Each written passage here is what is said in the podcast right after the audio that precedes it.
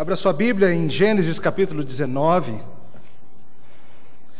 Graças a Deus pela pregação expositiva em série, que impede que pregadores covardes pulem textos como esse.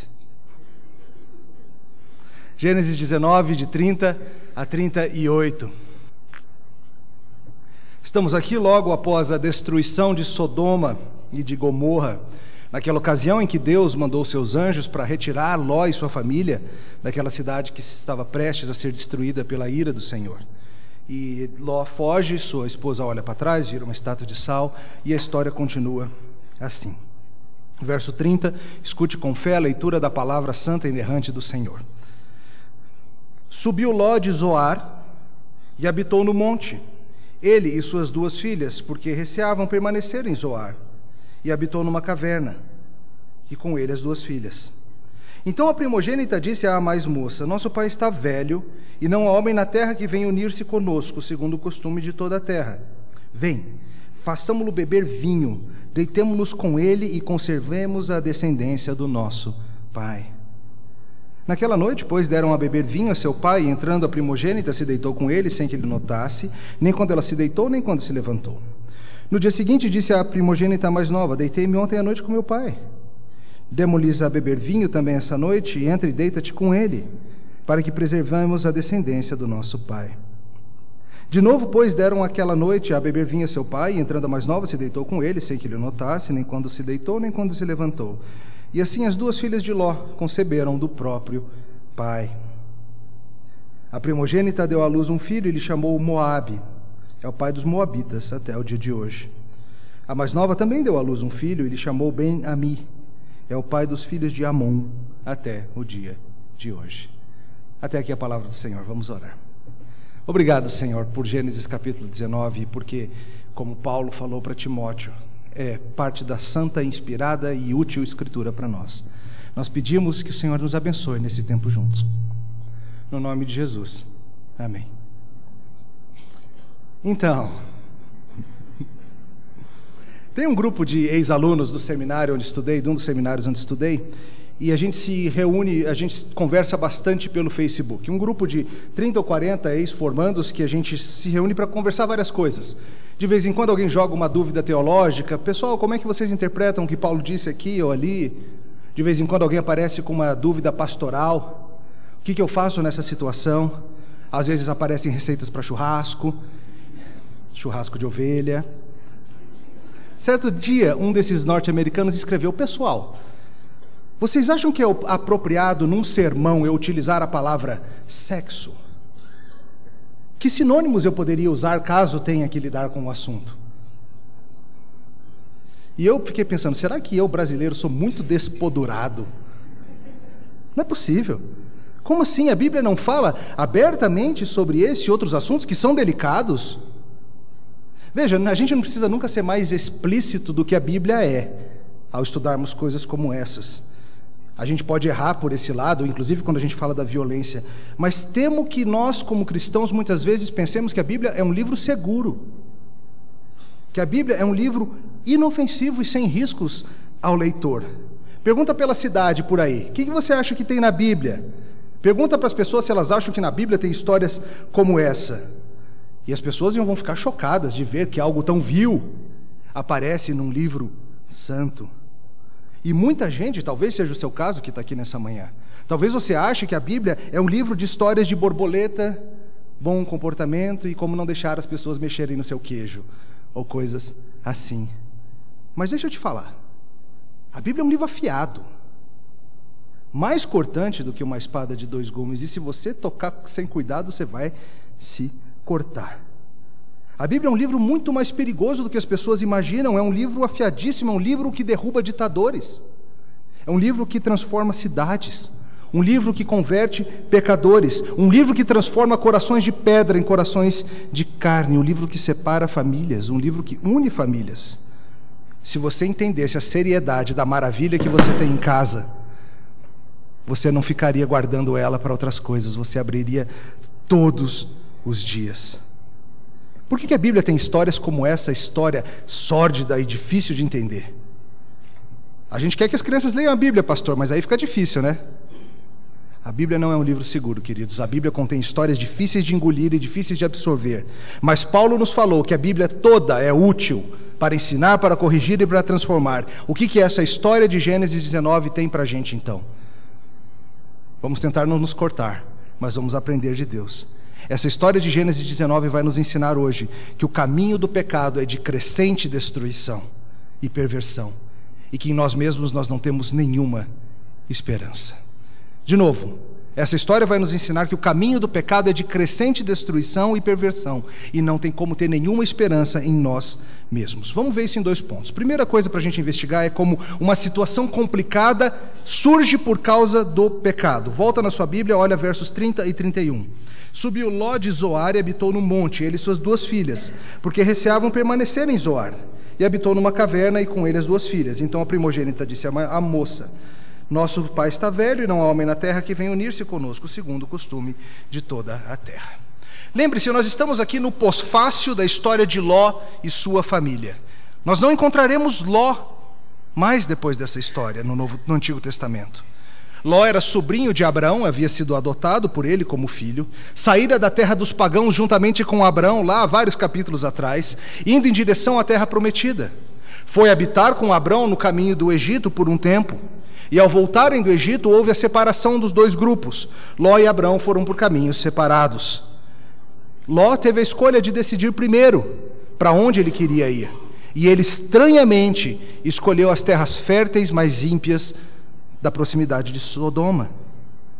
Já Abraão foi para a terra mais estéril, mais difícil, mais complicada, mas a terra que o Senhor lhe dera. Como Mateus explicou para a gente na semana passada, Primeiro, Ló foi morar perto de Sodoma. Mas a história vai avançando e a gente encontra Ló morando dentro de Sodoma. E no capítulo anterior nós vimos que Ló já era um dos que estava ali conduzindo negócios no portão, provavelmente alguém já de destaque e liderança na cidade de Sodoma. E Deus enviou aqueles anjos para anunciar a destruição da cidade, e eles se acolheram na casa de Ló. E lembra, o povo da cidade queria pegá-los, queria abusar deles. E Ló fez aquela terrível oferta para os homens da cidade: Pega minhas filhas, pega minhas filhas. Você, você ofereceria sua filha para qualquer um que está aqui, por mais que você ame as pessoas que estão aqui? Os anjos, felizmente, impedem aquela maldade, aquela tolice de acontecer, cegam os homens da cidade e avisam da destruição e falam: vai queimar tudo. Ló, se apressa, pega a tua família e vamos. E você lembra? Ló se apressa? Não. Ló fica lá enrolando. E os anjos, vamos embora, Ló. Avisa os noivos das filhas de você. E eles ficam lá zombando, gracejando do Senhor. Tá bom, até parece que vem juízo. Finalmente saem da cidade, vão morar em Zoar. A destruição vem, como a Bíblia descreve, com fogo e enxofre sobre Sodoma. A mulher de Ló olha para trás, lembrando dos seus tempos, talvez com seu coração querendo permanecer de onde vier e ser transformada numa estátua de sal. Queridos, uma história apavorante uma história de criar pesadelo. E a pergunta é: por que, que Deus salvou Ló? Por que, que Ló não queimou junto com a cidade? Era porque Ló era bom? Não. Era porque Ló era especial? Também não. Ló foi salvo meramente por graça, por fidelidade pactual. Deus havia prometido que iria proteger. Deus havia garantido a salvação. E Deus interviu e salvou aquele homem e suas filhas apenas pela sua graça. E eles saíram de Sodoma antes da destruição. E nós vimos semana passada que Deus mostrou sua santidade e sua justiça ao trazer julgamento sobre a cidade. E a gente viu aquela cidade sendo esmagada, destruída pela justiça santa de Deus. E agora Ló está nessa situação difícil que o nosso texto aponta. Ele foi morar numa cidade chamada Zoar, e de Zoar ele vai para a caverna. Mas por que que Ló se meteu nessa encrenca? A resposta é simples, queridos. Ló se meteu nessa situação por causa do seu próprio pecado. Mas escolhas têm consequências. Mas escolhas podem trazer fruto 10, 20, 50 anos depois. Muitas vezes Deus nos protege, sim, dos nossos maus caminhos, das nossas más escolhas, mas Deus, muitas vezes, na sua providência, permite sim que a gente experimente o resultado daquela decisão tola feita lá atrás. Que a gente entenda que tolice rebelde tem resultado, não só para o nosso aprendizado, mas para o aprendizado dos outros também. Por vezes, Deus deixa que a gente ande no trilho que a gente mesmo colocou. Ir morar em Sodoma era uma bomba relógio. Não tinha como acabar bem. Mas Ló foi ficando, ano após ano, estação após estação. Ló foi se envolvendo, Ló foi vivendo como se fosse um deles, e agora estamos vendo Ló correndo pela sua vida, e a sua vida toda que ele construiu em Sodoma ficando para trás e virando fumaça. E aqui estamos Ló e suas filhas. E foram sair, morar numa cidade chamada Zoar. Agora imagina essa família se olhando lá. Ló olha para as filhas, as filhas olham para ele. Mamãe virou uma estátua de sal. Mamãe não está mais aqui. Mamãe virou uma estátua de sal. Nossa cidade, a praça onde nós conversávamos, as pessoas que nós conhecíamos, acabou tudo. Tudo ficou para trás em devastação e estamos nós três aqui agora. O que, que vai ser da gente? E com medo de ficar nessa cidade, seguem pai e filha para a caverna, onde temos essa história terrível. A gente não sabe exatamente por que, que ele teve medo em Zoar e quis ir para a caverna. Talvez ele tenha medo de Zoar cair fogo sobre Zoar também. Talvez tenha medo dos cidadãos de Zoar acharem que a culpa era dele, afinal ele escapou vivo. Alguma coisa ele sabe. Mas veja Ló. Veja a situação que esse homem se encontra. Ele conhecia o pacto de Deus. Ele conhecia a promessa do que Deus faria na vida de Abraão e dos seus descendentes. Ele poderia ter participado disso tudo. Mas ele preferiu estabelecer a sua família na região de Sodoma. O seu caminho foi destrutivo e agora é hora de tomar um novo rumo. Veja que Deus, na sua misericórdia, acaba com a escolha pecaminosa de Ló e bota Ló numa nova direção. E Ló novamente tem uma encruzilhada. Ló novamente tem uma decisão a tomar, um caminho a seguir. Tem um caminho que é bastante óbvio, que alguém com verdadeiro arrependimento tomaria. Qual seria esse caminho? É um caminho um pouco difícil. Voltar para Abraão. Envolveria ir lá para a região dos carvalhais de Manre, encontrar seu velho tio. Ia ser um pouquinho embaraçoso, mas ele conhece o coração do seu tio.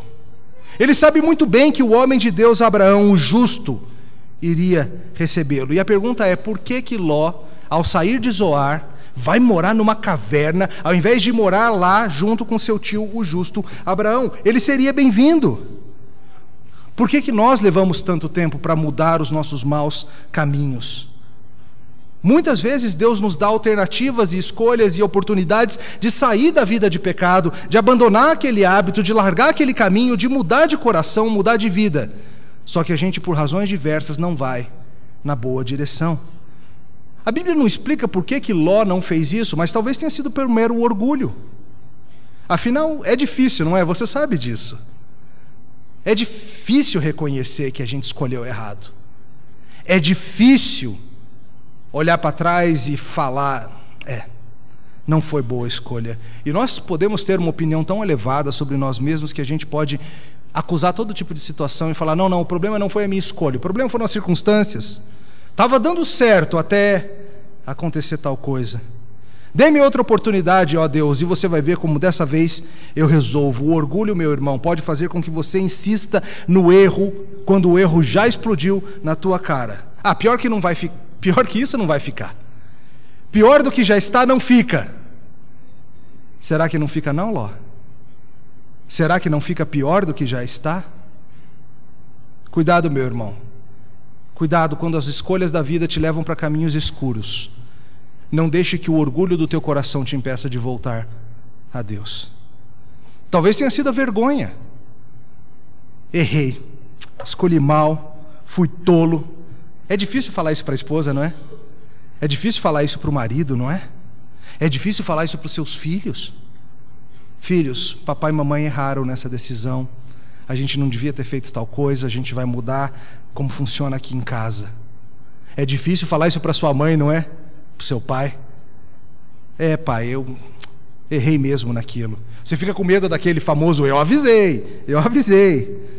Faz o seguinte: o eu avisei, ainda que você tenha que escutar o eu avisei, vai doer menos do que o caminho perverso pode te trazer. E mesmo que tenha o eu avisei, o abraço e o alívio vão compensar. Talvez Ló não tenha voltado porque ele tenha ficado tão centrado na sua situação tão obcecado com as coisas ruins que estavam acontecendo com ele, que ele parou de funcionar. Parou de funcionar, nem pensa mais direito, não examina as opções, não vê o que é necessário para mudar, ele simplesmente pega tudo, vamos morar na caverna, a vida acabou. Vamos morar na caverna. E às vezes acontece isso conosco, as coisas ao nosso redor quebram, as nossas coisas ao nosso redor andam mal, e a gente simplesmente quer parar de funcionar. E o que acontece quando você para de funcionar é que você deixa de fazer coisas que você deveria fazer, e aí o que acontece? Mais coisas quebram, e mais tristeza, e mais culpa, e mais coisas quebram, e você vai entrando nessa espiral descendente que é muito difícil de sair. É areia movediça, querido. Você precisa estar atento e começar a se mover na direção certa. O pecado já era ruim o suficiente. As coisas que acompanham o pecado muitas vezes nos impedem de nos arrependermos. Mas se não nos arrependermos, queridos, a situação vai piorar. O pecado não é estável. O pecado não é calmo e se contenta com pouco. Um dia, querido, o pecado te alcança e suas consequências te pegam. E a pior coisa nessa hora que você pode fazer é tentar correr para mais longe e se esconder na caverna. Tem caminho de volta. Sempre tem. Envolve sim arrependimento. Envolve às vezes vergonha. Envolve humilhação, mas é libertador. É libertador. Você pode lançar sobre o teu Senhor Jesus o custo e tomar o fardo dele, que é leve, como ele mesmo disse. A Bíblia nos ensina lá em 2 Pedro capítulo 2, eh, depois dá uma olhadinha, que Ló era um homem justo e que o procedimento daquela cidade perversa de Sodoma atormentava o seu coração. Isso parece-nos um pouco incongruente. Um homem que morava nessa situação, ele olhava para aquela cidade, ele sabia que aquela cidade era perversa, mas ainda assim ele insistia em morar e viver daquela maneira. Ele não aprovava o que se passava na cidade, mas ele se recusava a sair. E nós somos assim muitas vezes. Nós estamos em uma situação de pecado, nós estamos numa situação que caminha para a destruição, a gente diz com nossa boca, com nossa mente, com nosso coração: isso é errado, não posso fazer isso, tem que mudar. A gente só não realmente vai em frente e dá um passo. É bem possível que você, com toda a sua indignação contra o pecado e a maldade que você vê ao teu redor, você seja um tolo que não percebe que o modo de viver e pensar do mundo se alastrou e já entrou no teu coração, e que você está amando mais o mundo do que as coisas do Senhor. Ló tinha que ter voltado. Ló teve a oportunidade perfeita ao ser resgatado pela graça de mudar de vida, de andar para nova direção, de ter evitado o que está por acontecer. E com isso ele teria mudado não só o destino dele, mas o destino de inúmeras pessoas. Inúmeras pessoas, como a gente vai ver mais adiante. Você nunca sabe quão longe o teu pecado vai chegar. Esse é um princípio que tem que estar firmado no teu coração. Não existe pecado estável, não existe pecado seguro, você deixa o pecado naquele, naquele lugar, e quando você vai buscá-lo, sabe onde ele está? Em toda parte. Ele nunca fica aonde você deixou. Essa era a primeira coisa que a gente precisava ver. As escolhas pecaminosas que a gente faz colocam a gente em situações difíceis.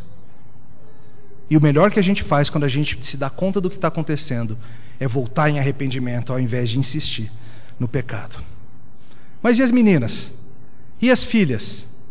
Filhos aprendem dos seus pais, você já deve ter percebido isso. E por quem somos quem somos, a gente aprende tanto bem quanto mal. E a gente continua o caminho de nossos pais, Adão e Eva. E assim a gente vai ver nosso segundo ponto. O pecado gera cada vez mais morte, cada vez mais destruição. Acompanhe a história, verso 32. Vem, façamo-lo beber vinho, deitemo-nos com ele e conservemos a descendência de nosso pai. Naquela noite, pois, deram a beber vinho a seu pai, e entrando a primogênita se deitou com ele, sem que ele notasse, nem quando deitou, nem quando levantou. No dia seguinte, disse a primogênita à mais nova: Deitei-me ontem à noite com meu pai, demos-lhe a beber vinho também essa noite. Entra e deita-te com ele, para que preservemos a descendência do nosso pai.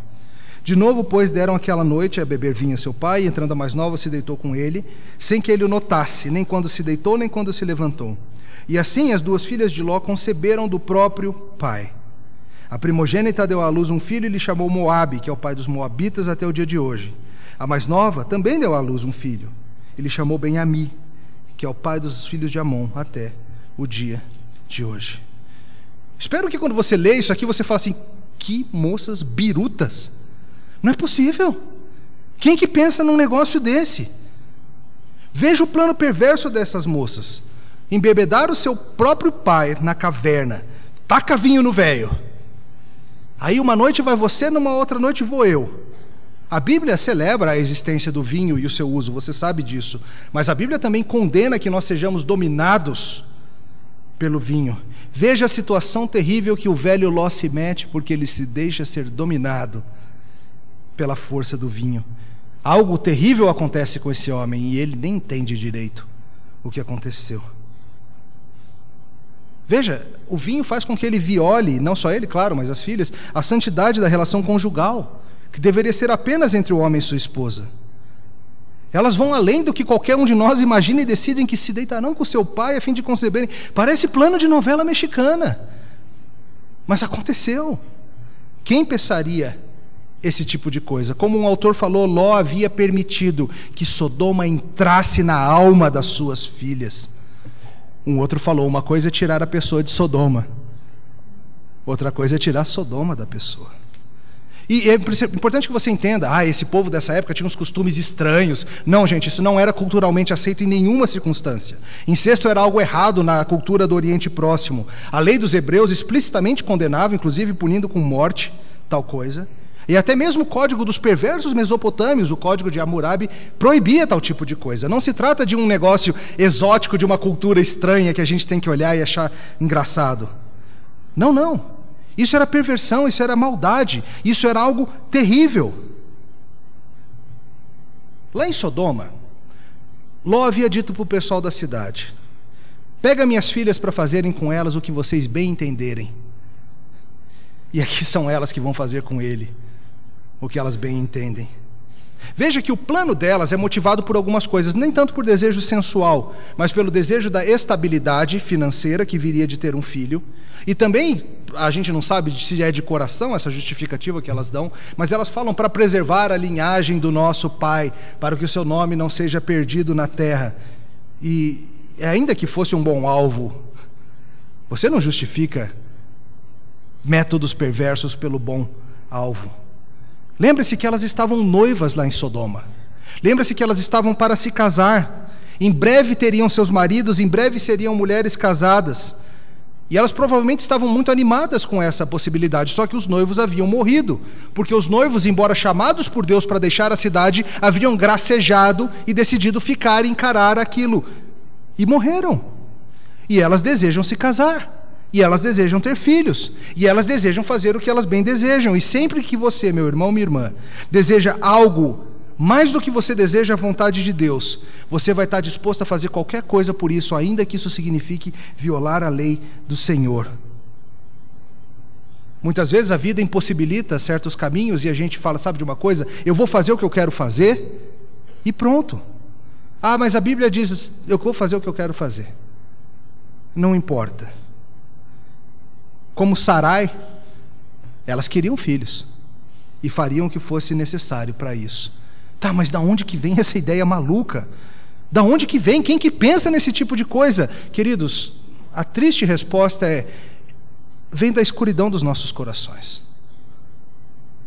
Quando a Bíblia fala em Romanos 6 que o salário do pecado é a morte, ele está falando sobre a morte eterna, aquele que peca irá receber a morte eterna, mas mais do que isso, a Bíblia nos ensina que o caminho do coração pecaminoso sempre resulta em morte.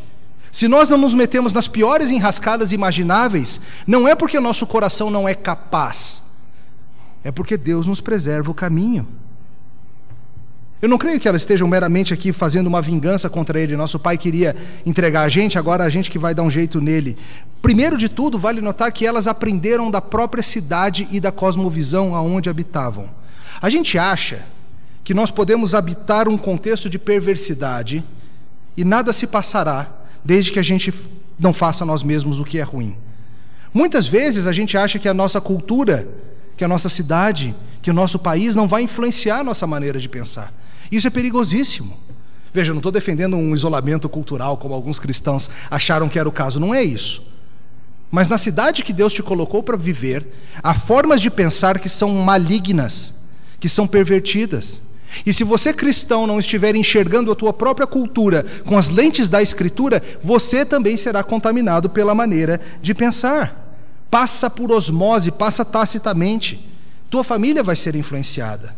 Essas moças aprenderam muito bem da cidade, que pessoas são objetos, meios para obter o fim que você deseja. É assim que a gente vive em Sodoma. A gente usa as pessoas, a gente faz o que a gente quer com elas. O que importa é o nosso fim. Essa semana li pelo Facebook, alguém, tava, alguém fez a perspicaz observação de que pais hoje em dia se preocupam bastante com a alimentação dos seus filhos.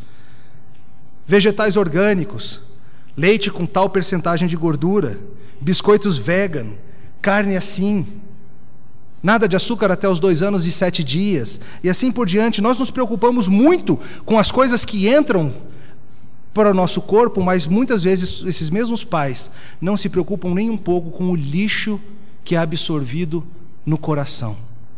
E eu não estou nem falando dos desenhos animados, estou falando de algo mais perigoso, estou falando algo da escola. A escola é dos lugares mais perigosos para o teu filho se você, pai, não estiver atento.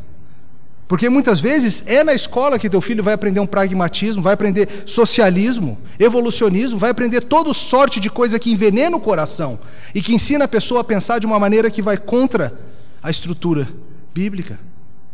Lembro no meu tempo de UNB aprendendo socialismo a torto e a direito, sem nem entender, sem ter as estruturas adequadas para aquilo. De novo, não estou falando, não mande as crianças para as universidades, não é isso mas ensine, corrija, trate, contraponha. Depois a gente estranha que quando nossos filhos têm idade para agir por si mesmos, eles aparecem com as ideias mais malucas. Da onde veio isso? Da onde veio essa maluquice das filhas de Ló? Veio da cidade onde elas moravam, veio do jeito de pensar de Sodoma, veio daquilo que elas aprenderam por anos e anos e anos, e seu pai nunca ensinou que era errado. Seu pai nunca falou, filhas, isso aqui é perverso, essa cidade não pensa assim, a lei do Senhor fala desse jeito, e assim por diante. Quiser ler um livro sobre isso, o presbítero Solano Portela escreveu um livro que se chama O que estão ensinando aos nossos filhos.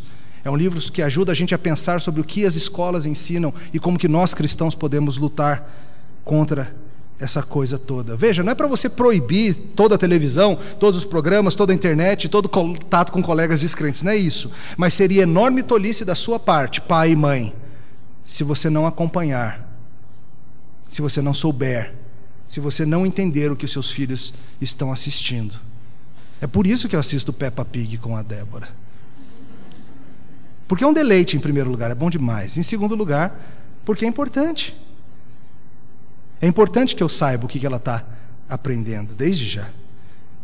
As meninas aprenderam da cultura onde viviam, mas mais do que isso, as meninas aprenderam do próprio mau exemplo e mau comportamento do seu pai. As filhas de Ló aprenderam dele. Espera, Ló nunca foi a favor de relações incestuosas. Ele não ensinou esse tipo de coisa. Não, mas suas filhas aprenderam em casa padrões que deram fruto podre no seu coração. Crianças e jovens aprendem informalmente dos seus pais, vocês sabem disso, por meio de observar padrões, por meio de imitar ações, por meio de ver a inconsistência entre discurso e comportamento. Filhos aprendem dos pais. Filhos aprendem aquilo que você faz, querido. Aquela jovem que se recusa hoje a ir à igreja. Ah, o que, que deu? Essa menina virou adolescente, virou rebelde, não quer mais ir à igreja. Talvez isso seja pelo fato de que ela passou a infância toda vendo seu pai ter que ser arrastado pela mãe para a igreja. Ou vendo a sua mãe ir à igreja não por amor ao Senhor Jesus, mas por mera convenção social, ah, o que vão falar se eu não aparecer? E é por medo e não por amor. Chega uma hora que essas coisas que vão sendo aprendidas em casa dão fruto. Veja que essas moças aprenderam do seu pai a mentalidade dessa cidade rebelde, uma maneira de pensar que era autocentrada uma forma de idolatria que traz destruição. Ló ensinou isso para elas por meio da sua vida. Ló passou a história toda dele, como nós vemos em Gênesis, buscando sua própria segurança, sua própria prosperidade, seu próprio conforto. Isso nós vimos na questão da escolha da terra. Quando ele preferiu a sua, humanamente falando, segurança e conforto ao ir morar perto de Sodoma. Elas viram e aprenderam.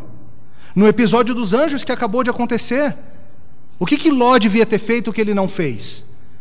Ah, Ló está numa escolha tão difícil. Deixa entrar e pegar os hóspedes ou oferece as filhas? Querido, tem uma terceira opção que Ló tinha que ter feito. Pega o machado, Ló, e sai cortando cabeça de sodomita. E morra na praça pela sua família. Mas o ídolo do conforto e da sua segurança própria não vai te permitir fazer isso. Ló queria segurança, Ló queria controle. E Ló termina a história sem controle nem mesmo sobre o seu próprio corpo. E elas aprenderam. Elas aprenderam que os ídolos do nosso coração prevalecem, que os desejos, por mais perversos que eles sejam, justificam, que a gente pode fazer o que a gente quer para atingir os nossos objetivos. Elas aprenderam com seu pai. Elas aprenderam recentemente que é ok abusar de membros de família para conseguir o que se deseja. E elas vão fazer exatamente isso. Veja a escuridão que o mundo chega. Um pai deveria ser o protetor da vida e da honra das suas filhas, mas ele foi incapaz de protegê-las. Levou-as para um lugar perigoso, para um lugar ímpio, e elas aprenderam a viver impiamente, e ele não tem domínio próprio, ele não é capaz de protegê-las nem de si mesmo, ele se deixa descontrolar com a bebida. E por outro lado, as filhas deveriam honrar e aprender do seu pai, mas elas desconfiam e abusam dele. Ele sugeriu para os homens de Sodoma que tomassem as filhas. E na escuridão das cavernas, elas é que acabam fazendo. E ele, bêbado, sem controle, mas controle o suficiente para fazer o que tinha que fazer, é culpado também. O álcool apenas permitiu que ele fizesse coisas que seu filtro não permitia, em pleno julgamento. E é curioso se a gente nota que há um paralelo aqui da história com Noé na arca, lembra? Noé também foi poupado da destruição do mundo, assim como Ló foi poupado da destruição de Sodoma. E passa um tempo depois da destruição, Noé também se mete em crenca por exagerar com o vinho e causa morte, e aqui acontece a mesma coisa. E mais uma vez nós vemos o renascimento de Sodoma. Sodoma mora na caverna de Ló. Sodoma não foi destruída espiritualmente. Ela vive na caverna de Ló e ela vive entre nós. Queridos, essa história tenebrosa nos mostra quem nós somos, mostra o que é a humanidade. A humanidade é capaz de maravilha. Essa semana você deve ter visto que nós colocamos uma nave para pegar carona numa cauda de um cometa pela Via Láctea. Pensa na dificuldade que é isso. Você já tentou atirar um balão d'água num alvo em movimento? Aconteciam guerras homéricas de balão d'água entre eu, meus irmãos e o pessoal do prédio, e uma das grandes dificuldades de você acertar um balão d'água é quando a pessoa está correndo. Por quê? Porque você não pode mirar onde a pessoa está, você tem que mirar onde ela vai estar. Você faz um rápido cálculo mental de velocidade e pimba. Agora você imagina para acertar esse foguete lá no cometa, que vai passar daqui a um tempão, você não pode mirar onde o cometa está. Você tem que mirar onde ele vai estar daqui a um tempão. E mais que isso, lembra que a Terra gira. A gira em torno de si mesma, a rotação, e gira em torno do Sol, translação. Então pensa que você não só tem que mirar onde ele vai estar, mas você tem que fazer isso girando pelo espaço e em volta do Sol. E a Lua ainda fica passando na frente. E você tem que acertar bonitinho. E nós somos seres tão maravilhosos que nós somos capazes de acertar e botar aquele robozinho lá para pousar no cometa. Essa é a humanidade. Maravilha. Mas essa aqui também é a humanidade. E é importante que Deus nos lembre, por meio de histórias tenebrosas como essa, e histórias como essa que você assiste no telejornal da sua cidade. E te lembre quem nós somos de verdade. Essa incongruência que é a humanidade. Uma ruína de maravilha, a própria imagem de Deus dotada de conhecimento, mas arruinada pela queda. A gente pode ficar tão enamorado das conquistas humanas que a gente esquece quem nós somos de verdade. Gênesis 19 vai te lembrar e não vai te deixar esquecer nunca mais. Sabe quem nós somos? Nós somos pessoas que na escuridão da caverna são capazes de qualquer coisa. Qualquer coisa. Dê oportunidade, dê motivo, tire o filtro. Você é capaz de qualquer coisa. O Antigo Testamento avança e a gente não vai mais ouvir falar de Ló, nem sua morte vai ser mencionada. Mas nós sabemos o que veio das suas filhas, o texto nos diz. O filho da mais velha se chama Moabe, vai ser pai do povo moabita. O filho mais novo é Ben-Ami, pai dos amonitas. E se você se lembra, esses dois povos, ao longo do resto do Antigo Testamento, vão ser pedras no sapato de Israel. Uma história profundamente amarga vai surgir Ló e suas filhas tinham tudo para estar na linhagem do pacto. Mas as escolhas perversas que fizeram faz com que seus descendentes se afastem do Senhor e adorem falsos deuses.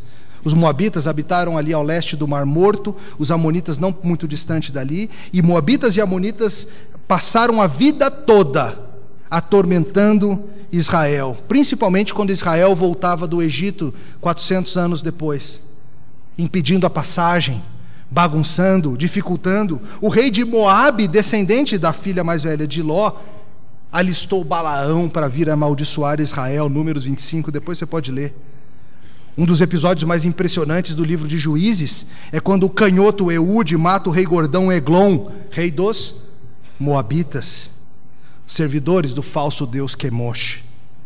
Queridos, o pecado dessas moças vai trazer morte a inúmeras e inúmeras gerações depois deles. Você nunca sabe a quão longe o teu pecado vai chegar. Pecado gera pecado, meu irmão. E o salário dele é a morte. E esse salário, deixa eu te falar, ele chega certinho. Não chega faltando, não. Chega certinho. Mas se a gente simplesmente parar aqui, a gente não vai ver um fiapo de luz que surge no meio dessa caverna traiçoeira. A Bíblia nos conta histórias tenebrosas como essa para a gente entender a profundidade da nossa escuridão, mas a Bíblia também nos mostra a história da luz resplandecendo nas trevas, para que a gente se lembre que Deus viu nossa situação e se compadeceu de nós. Essa semana eu reli o livro de Ruth, e se você se lembra, o nome dela é Ruth, a Moabita, descendente do incesto da filha de Ló com seu pai. Veja que é possível vir da pior situação humanamente falando. É possível ser parte da escória da terra e ainda assim achar graça diante do Senhor. A mensagem da Bíblia se resume nisso, queridos. Que Deus nos olha na nossa escuridão e mostra graça por meio daquele que é a luz do mundo, porque nosso Deus, a Bíblia nos ensina, é gracioso para com pecadores e sabe, queridos, muitas vezes quando a gente não reconhece o tamanho da escuridão do nosso coração, a gente não reconhece nossa completa necessidade de um redentor. Porque a gente olha para uma história como essa e a gente pensa, puxa vida, até que eu não estou tão mal assim. Eu nunca faria uma loucura dessa aqui, o máximo que eu faço é aprontar nisso ou naquilo. Mas a Bíblia te ensina que você é tão pecador quanto essas moças e que o teu salário é o mesmo. Mas que há esperança para filhos de Moabe como houve para Ruth, aquela moça moabita pagã. Porque nosso Deus é gracioso com pecadores. E Ele não faz isso para justificar a nossa situação familiar ou social ou nada disso. Mas nós cremos no que a Bíblia nos ensina. Pessoas podem ser retiradas de situações terríveis e serem redimidas por Jesus Cristo. E nós vemos a história de Ruth.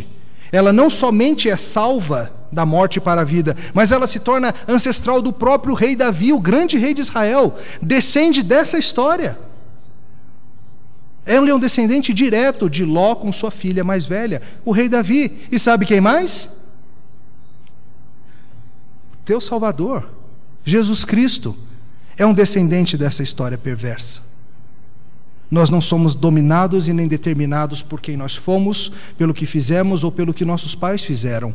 Para todos nós, se nos agarrarmos a Jesus Cristo, nós temos a promessa da salvação. Você pode ler algo como Gênesis 19 e se perguntar onde é que está Deus nessa história. Deus é o santo e justo juiz que derrama fogo sobre o pecado, mas Deus é o gracioso Criador que envia o seu Filho para sofrer na cruz pena maior do que aquela, no lugar do seu povo. E a Bíblia nos ensina que se você está em Cristo, não importa o quão escuro foi o teu caminho, não importa o que você aprontou naquela caverna que você passou, se você está em Jesus, você é uma nova criatura. Como pode um Deus ser tão gracioso? Como pode a luz resplandecer nas trevas dessa maneira? É porque Jesus experimentou na cruz do Calvário a punição de Sodoma em nosso lugar, para nosso resgate, para nossa salvação. Você não precisa mais tentar tomar as rédeas do mundo e resolver tudo por si mesmo, querido.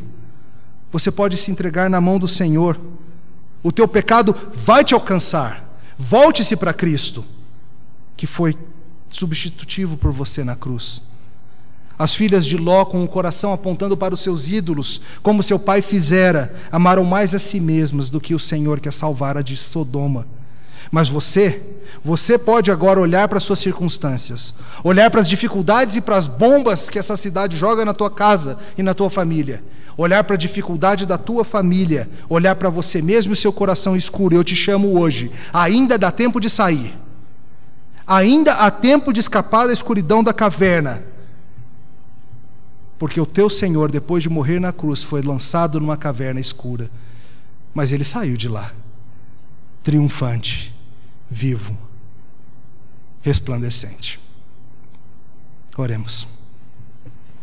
Te louvamos, Senhor, pois tu és nosso redentor. Te louvamos, Senhor, por Jesus Cristo que nos alcança na nossa escuridão.